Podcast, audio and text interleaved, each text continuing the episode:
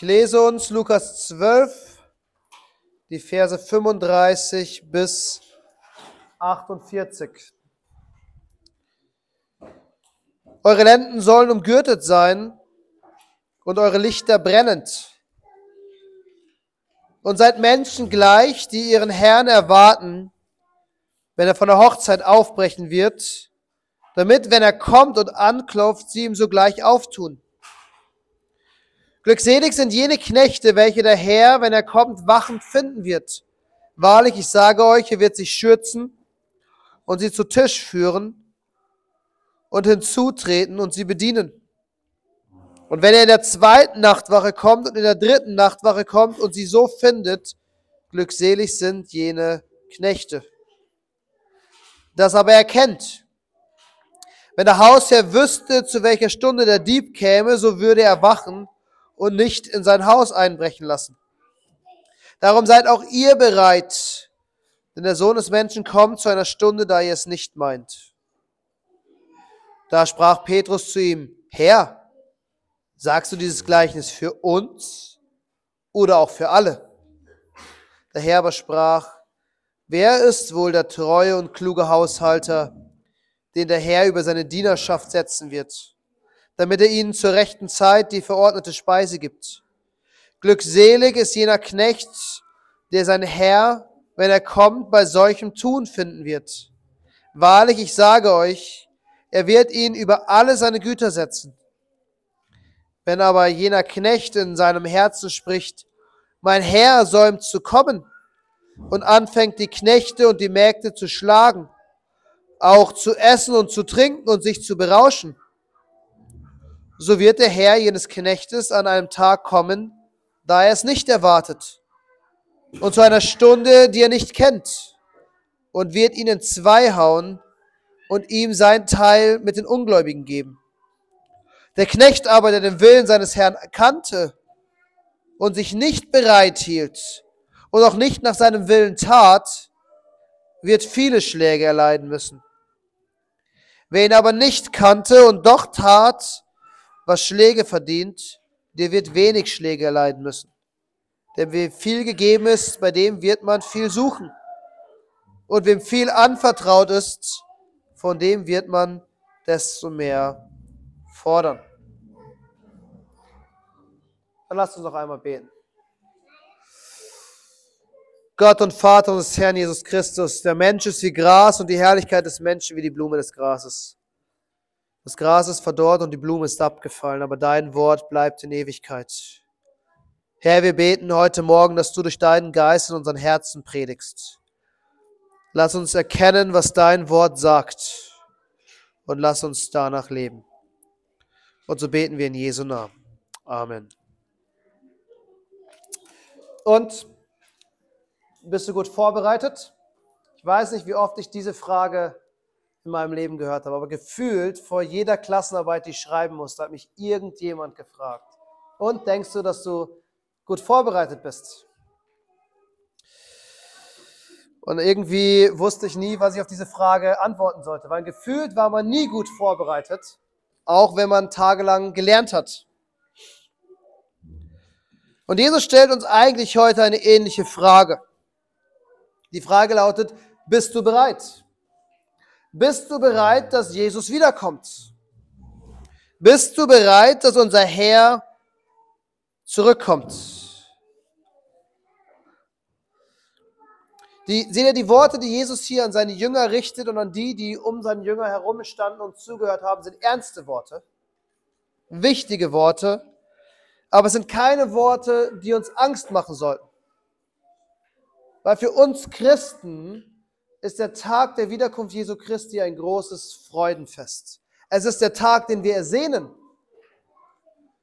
Wenn wir in die Offenbarung schauen, im letzten, auf die letzten Seiten, dann sehen wir, wie das Volk Gottes, wie die Gemeinde darauf wartet, dass Christus wiederkommt. Herr Jesus, komme bald, ist das Gebet der Gemeinde gewesen.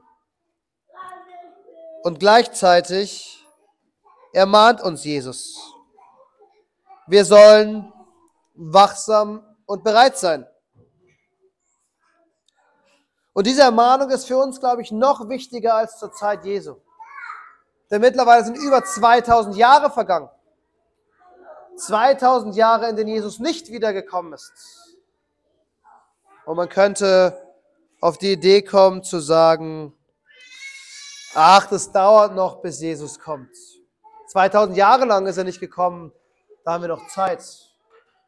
Oder man könnte sagen, Jesus kommt überhaupt nicht mehr wieder. Das ist komplett falsch verstanden. Und beide dieser Ideen haben wir schon im Neuen Testament. Schon die Apostel mussten sich mit diesen Argumenten rumschlagen. Und jedes Mal, wenn wir ins Neue Testament schauen und diese Argumente hören, dann sehen wir eine Antwort. Jesus kommt. Und Jesus kommt bald.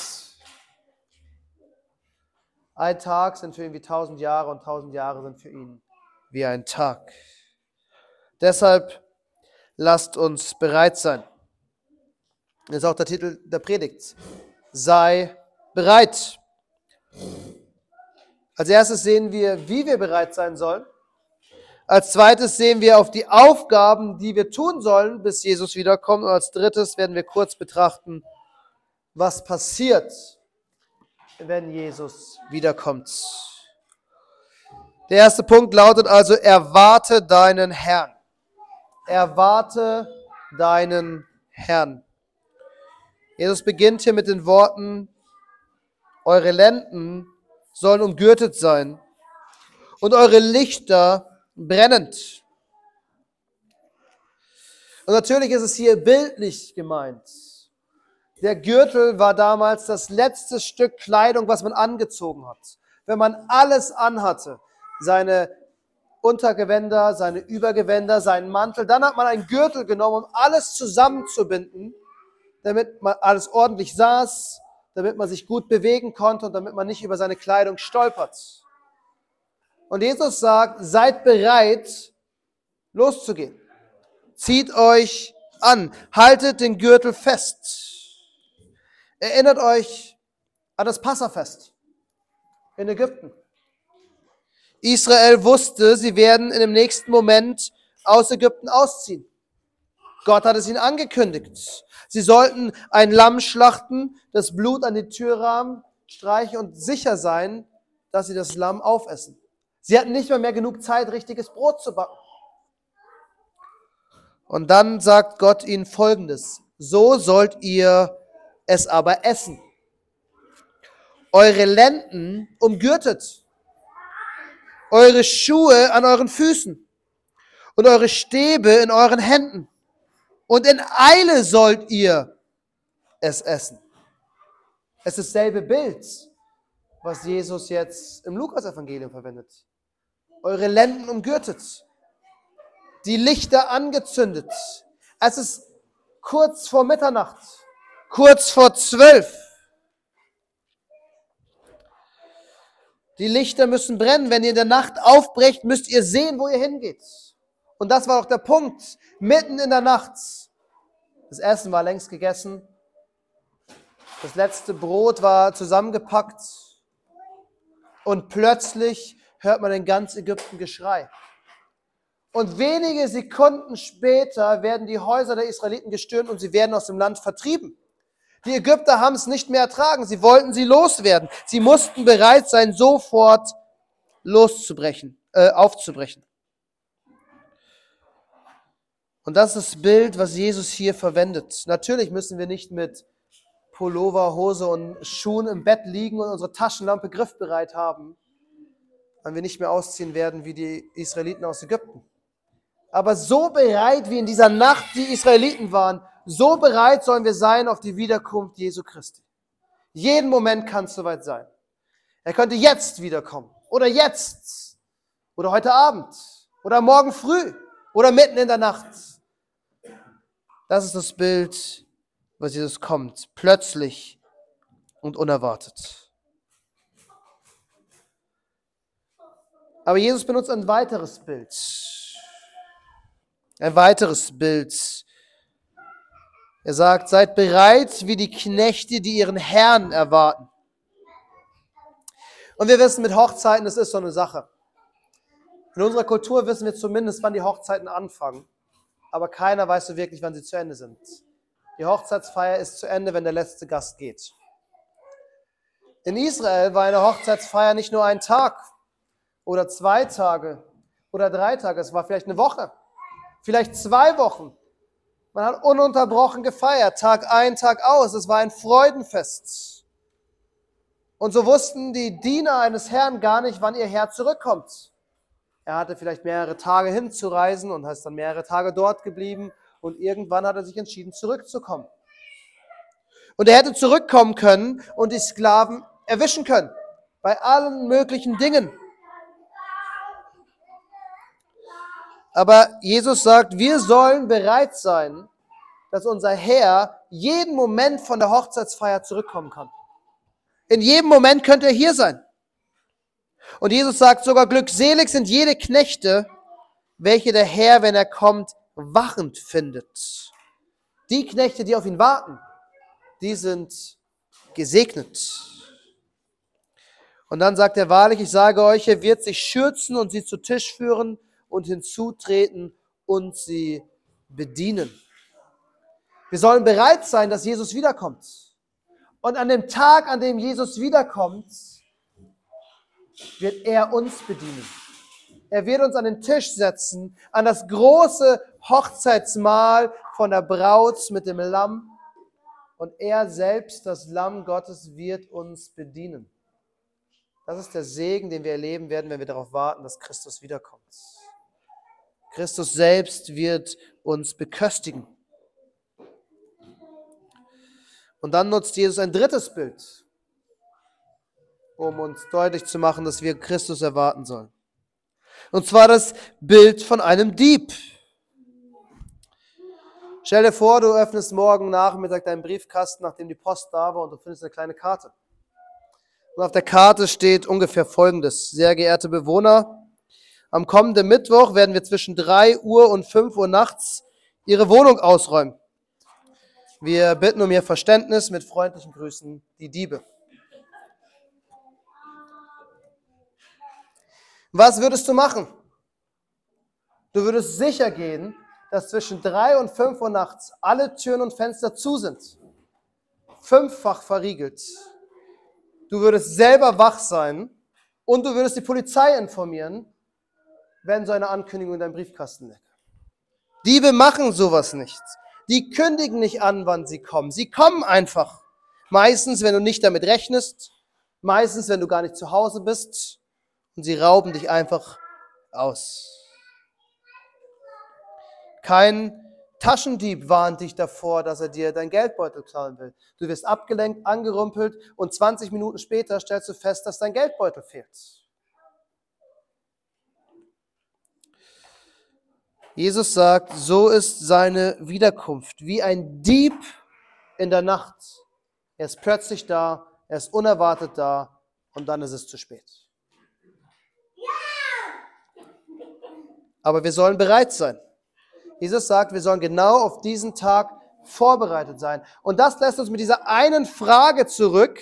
Wie? Wie können wir vorbereitet sein? Und das bringt uns direkt zu unserem zweiten Punkt. Tue, was du tun musst. Tue, was du tun musst. Erwarte deinen Herrn und tue, was du tun musst. Petrus stellt diese Frage aller Fragen. Herr, sagst du das Gleichnis für uns oder auch für alle? Für wen ist dieses Gleichnis, was du gerade erzählt hast? Ist es für, für uns, die wir dir nachfolgen, für deine Apostel? Oder ist es für alle Menschen? Und im gewissen Grad können wir die, die, die Frage ziemlich einfach beantworten. Es kann schwer für alle Menschen sein. Weil Jesus bezeichnet sich als der Herr. Und er ist der Herr aller deren, die sich zu ihm bekennen. Er ist der Herr der Kirche. Er ist der Herr der Christen. Das heißt, dieses Gleichnis ist vor allem an die Kirche, an die Christen gerichtet. Aber dann heißt die Frage, geht es um alle Christen oder geht es nur um besondere Christen? Vielleicht die Apostel zur Zeit Jesu oder die Ältesten und Pastoren heutzutage. Wen hat Jesus hier im Blick? Und um die Antwort kurz zu fassen, es geht um alle Christen. Alle, die zum Reich Gottes gehören. Alle, die Anteil haben am Reich Gottes und die dadurch automatisch Aufgaben im Reich Gottes haben. Um die Antwort länger zu fassen, lasst uns schauen, was Jesus sagt. Wer ist wohl der treue und kluge Haushalter, den der Herr über seine Dienerschaft setzen wird, damit er ihnen zur rechten Zeit die verordnete Speise gibt? Ein Haushalter war ein Verwalter, ein Mann, der über alle anderen Sklaven gesetzt war. Und er hatte in dieser ganzen Zeit eine Aufgabe, dafür zu sorgen, dass die Sklaven genug Essen und zu trinken haben, damit sie dann ihre Aufgaben ordentlich erledigen. Und Jesus stellt die Frage, wen hat der Herr dafür eingesetzt? Wer ist dieser treue Verwalter über die Gaben und über die Knechte des Herrn? Und wir könnten schnell eine, eine, eine Antwort finden, die für uns einfach und bequem ist. Die Amtsträger. Die Pastoren, die Ältesten, die vielleicht die Apostel damals, vielleicht die Bischöfe in anderen Gemeinden, diejenigen, die eingesetzt und ordiniert sind. Die hat der Herr darüber gesetzt.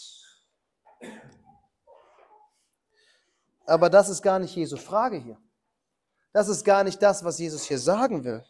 Er sagt, diejenigen, die ihre Aufgabe gut erledigt haben, die segnet der Herr. Er sagt, wer von euch, der um mich rum ist, ist einer dieser Knechte, einer dieser Verwalter, die, wenn der Herr wiederkommt, ihre Aufgabe treu und gerecht erledigt haben. Wer von euch tut das, was er tun soll? Der ist glückselig. Der wird gesegnet sein. Und wir finden hier das einfache biblische Prinzip davon, dass Gott Treue belohnt und nicht Erfolg, sondern Treue. Es gibt also diesen einen Knecht, der eingesetzt ist und der seine Aufgabe erledigt. Und dann gibt es diesen anderen Knecht, der seine Aufgabe nicht erledigt. Er schlägt die Untergebenen. Er, betrinkt sich, weil er sagt, oh, der Herr kommt eh nicht. Es dauert noch lange, bis der Herr kommt. Warum sollte ich meine Aufgabe tun? Ich kann leben und Spaß haben und mein, meine Freunden, Freuden genießen. Das Problem nur ist dann, sagt Jesus, dass der Herr für ihn unerwartet und plötzlich kommt. Und auf einmal ist er da. Und was macht der Herr? Er findet seinen Knecht nicht das tun, was er tun sollte. Er findet seinen Knecht das Gegenteil tun, sündigen, Menschen schlagen und sich betrinken.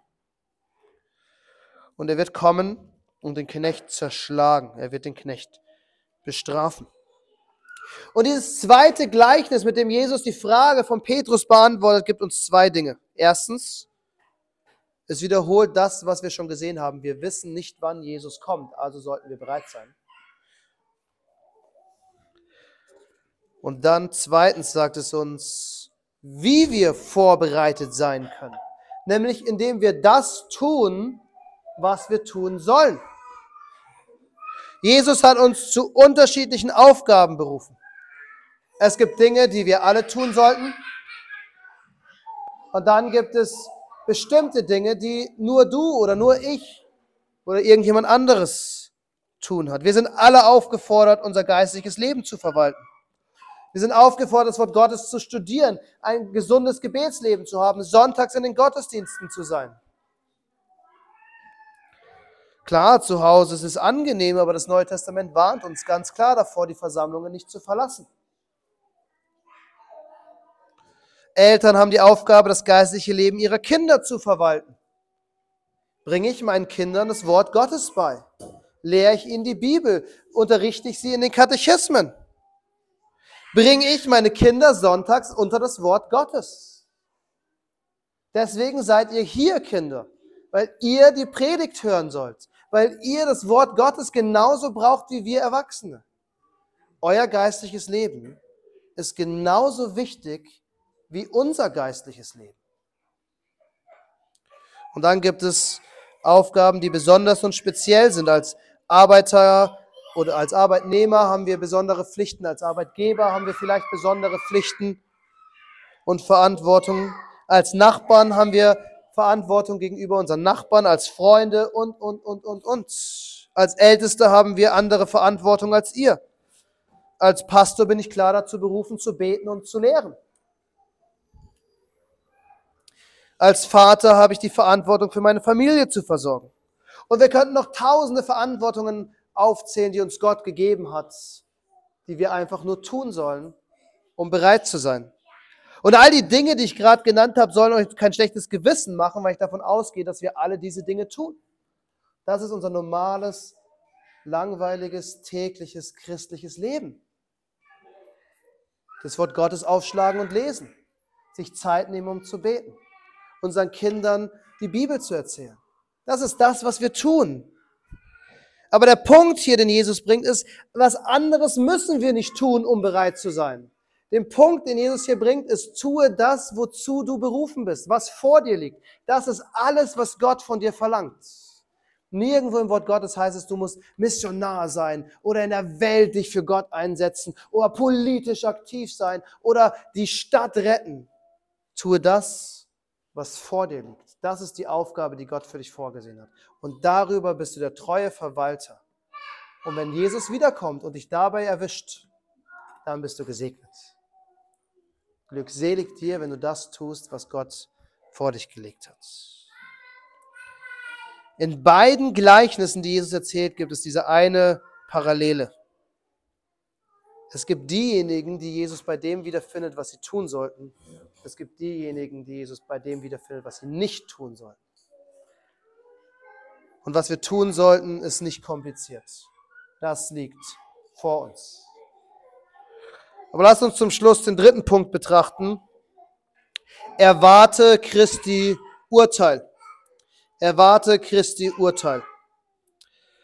Seht ihr in den letzten beiden Versen, in Versen 47 und 48, sagt uns Christus, was mit denen passieren wird, die nicht den Willen Gottes tun. Sie werden geschlagen. Die Knechte, die faul sind und ihre Aufgabe nicht ordentlich erledigt haben, die wird der Herr richten. Und Jesus warnt uns hier, er sagt, wenn du Gottes Willen erkannt hast und ihn nicht tust, wirst du dafür eine Strafe erhalten. Und hier geht es nicht um Gericht und Fegefeuer. Hier geht es um die Erwartung, die Gott an uns hat, dass wenn er uns was anvertraut, dass wir damit ordentlich umgehen dass wir die Dinge ordentlich verwalten. Es geht hier auch nicht darum, dass wir diese Dinge aus eigener Kraft schaffen müssen, als dass Gott uns sagt, hier ist, was du zu tun hast und jetzt schau, wie du damit zurechtkommst. Wir wissen, dass alles, was wir schaffen, alles, was wir tun, schaffen wir in der Kraft des Geistes Gottes, den er uns verheißen hat. Wenn wir ein gesundes, geistliches, christliches Leben leben wollen, dann nur in der Kraft des Geistes wenn wir das Wort Gottes studieren und darauf vertrauen, dass Gott uns durch seinen Geist hilft. Und dennoch sind Jesu Worte klar. Wer Gottes Willen nicht tut, braucht nicht mit Lob rechnen. Braucht nicht denken, dass Jesus am Ende sagt, mein guter und treuer Knecht. Wir sehen sogar, dass der zweite Knecht, der den Willen Gottes nicht kannte und trotzdem gesündigt hat und falsch gehandelt hat, auch bestraft wird. Unwissenheit schützt vor Strafe nichts. Ein gutes Sprichwort. Er wird nur weniger bestraft, weil Jesus sagt, dem wem viel gegeben ist, bei dem wird man viel suchen, wem viel anvertraut ist, dem wird man, von dem wird man desto mehr fordern. Das heißt, wir sollten vorsichtig sein, was wir mit dem machen, was uns Gott gegeben hat. Wir sollten darauf achten, dass das, was wir im Wort Gottes verstanden haben, auch wirklich umsetzen in unserem Leben. Es ist einfach, theoretisch über Wahrheit zu reden. Der bekannte Vers von Paulus, der oft zitiert wird, ähm, Erkenntnis bläht auf und Liebe vereint. Und das ist genau der Punkt. Es hilft uns nicht viel zu erkennen. Wir müssen das, was wir erkennen, in Liebe in unserem Leben umsetzen. Das ist das, was Jesus am Ende von uns erwartet. Wer treu ist, der wird gelobt. Das ist ein biblisches Prinzip. Wer treu ist, der erhält mehr, worüber er treu sein darf. Aber ich möchte zum Schluss zwei Punkte betonen, die für uns wichtig sind, warum dieser Abschnitt gerade für uns heutzutage so wichtig ist.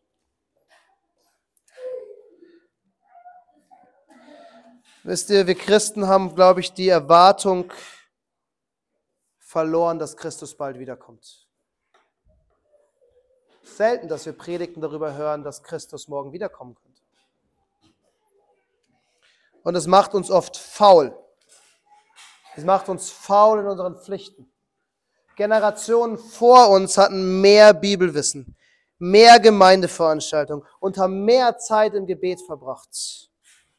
Und ja, die Zeiten haben sich geändert. Unsere Gesellschaft hat sich verändert. Aber diese Geschwister haben es gemacht, weil sie eines wussten. Jesus kommt bald wieder. Wir haben keine Zeit zu verlieren. Wir haben keine Zeit mit sinnlosen Dingen zu verlieren wie Social Media oder sonstigen Dingen. Christus könnte morgen wieder sein, wieder da sein. Und uns würde es gut tun, uns daran zu erinnern. Weil ich glaube, wir sind die Generation geworden, die wie der Knecht ist, der sagt, ja, Christus kommt noch nicht.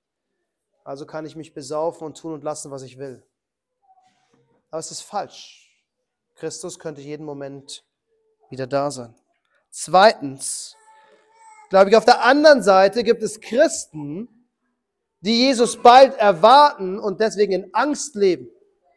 In Angst, dass sie vielleicht gesündigt haben, in Angst, dass sie nicht gut genug waren, oder in Angst, dass sie vielleicht sogar von Jesus übersehen werden, weil sie nichts Signifikantes geschaffen haben. Aber Jesus sagt uns hier etwas ganz, ganz Wichtiges. Wenn du bereit sein willst für die Wiederkunft Christi, tue das, was du tun musst und nichts anderes. Du brauchst keine Angst haben, dass Jesus wiederkommt. Du darfst dich freuen, dass Jesus wiederkommt. Das ist der Tag der Belohnung. Das ist der Tag, wo wir Lob empfangen. Das ist der Tag, wo all die Mühen, die wir uns gemacht haben, endlich gesehen werden und anerkannt werden. Das ist der Tag, wo uns Jesus unseren Platz an der Tafel gibt und uns unser Zehn-Gänge-Menü serviert und uns dient. Und in diesem Sinne, lasst uns Christus erwarten, indem wir die Aufgaben erledigen, die vor uns liegen. Amen.